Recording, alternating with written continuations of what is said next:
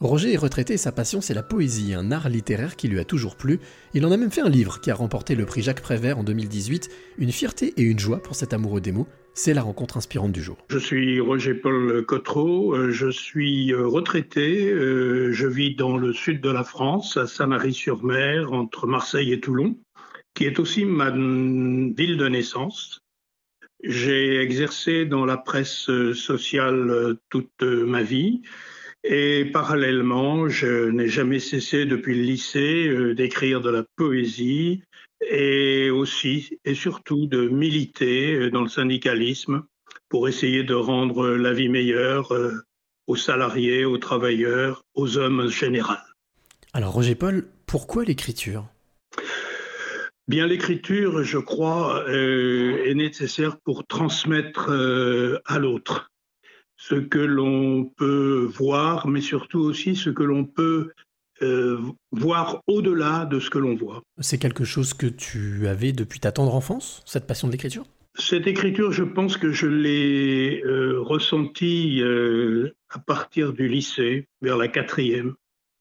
et je dirais grâce à un professeur de français qui m'a fait découvrir la littérature au travers notamment euh, d'un auteur qui m'est devenu très cher, qui est Alphonse Daudet.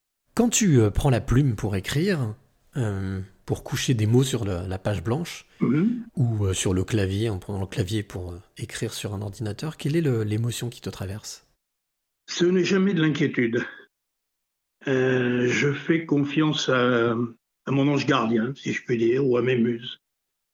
je suis très, très ouvert euh, comme si je regardais la mer en fait. Et j'attends, j'attends le bruit des vagues. La poésie, c'est un art particulier d'écriture. Euh, qu'est-ce que qu'est-ce que ça t'apporte? Oh, Ça m'apporte, je pense, de la, de la sérénité. Et puis aussi le fait que nous avons sans doute les uns et les autres euh, euh à apporter quelque chose à ce monde pendant les brèves minutes euh, où nous vivions. Je pense que nous avons tous quelque chose à faire ici-bas ou ici-haut, et pour moi, c'est la poésie. Alors, il y a quelque chose de magique, c'est que tu as sorti un livre qui s'appelle Petit Minou Gros Toutou, euh, qui est issu de, textes, de poèmes que tu avais écrits sur des cartes postales, envoyés euh, durant toutes ces années où tu as voyagé, tu as bougé, destinés à ta fille. Qu'est-ce qui t'a donné l'idée ou l'envie? Alors, je dirais que c'est euh, le monde scolaire.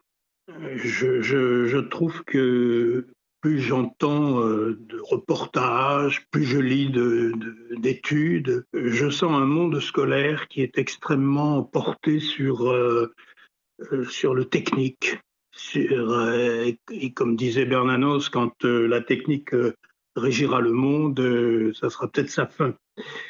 Et je me suis dit qu'il fallait euh, que j'écrive un livre qui pourrait euh, peut-être, en tout cas c'est une espérance, euh, être lu certes par des enfants dans leur foyer, mais peut-être diffusé dans le monde scolaire et apporter un peu de soleil dans un monde que je trouve de plus en plus froid.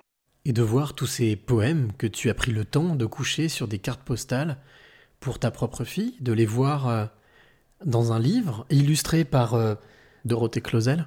Qu'est-ce que, quelle a été l'émotion quand tu as eu ce livre entre les mains? Ah, beaucoup d'émotions, alors oui.